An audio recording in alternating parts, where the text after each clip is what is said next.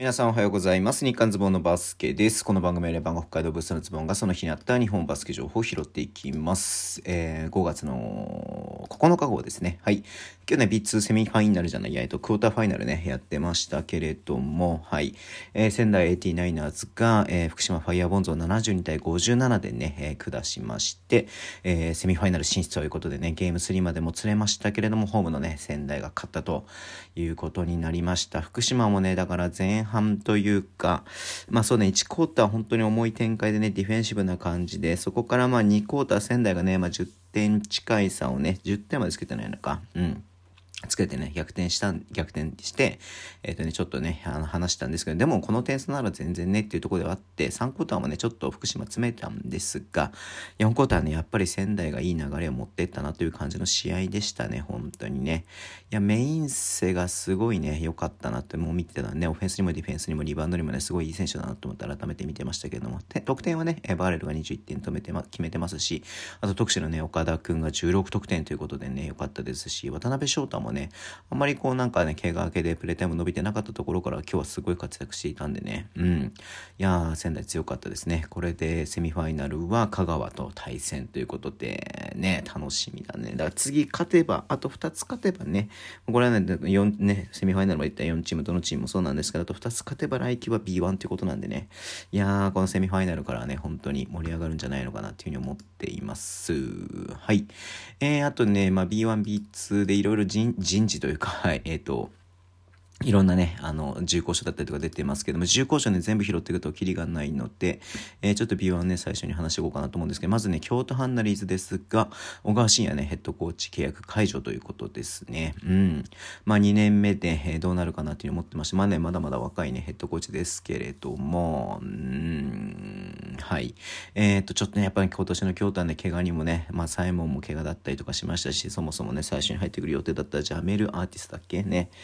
あのの外国籍も入ってこれないということになりましたし、ハーパーもね、出れない時期もありましたし、うん。なかなか日本人選手もね、杉達也選手が怪我とかもありましたしね、まあ、主力の選手がちょっとね、えー、ごっそり抜けちゃった時期とかもあったんで、まあ、なかなかね、辛いシーズンにはなりましたけれども、まあね、この成績でちょっと継続というふうにはならなかったのかなというふうに思いますが、まあ、残念ではありますが、契約解除ということです。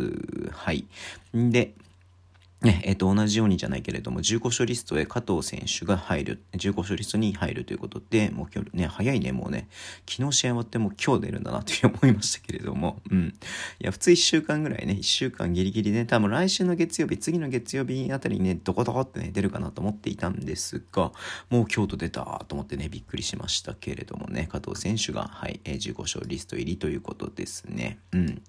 で、えっ、と、あとは、3円か、3円ね、えっと、今までずっとやっていた、あの、本郷さんが、えー、社長ね、社長が退任で、えっと、新しく、塩さんっていうのがね、あの、千葉ジェッツでなんか、えっとね、フロントスタッフやってた方みたいで、なんか知ってる人は知ってるみたいですけど、僕全然ね、馴染みがなくて申し訳なかったんですけど、今年はね、アドバイザーっていう形でね、入ってたみたいなんですが、えー、ね、この6月頭から、えー、代表取締役社長ということになるみたいですね。うん。いやー、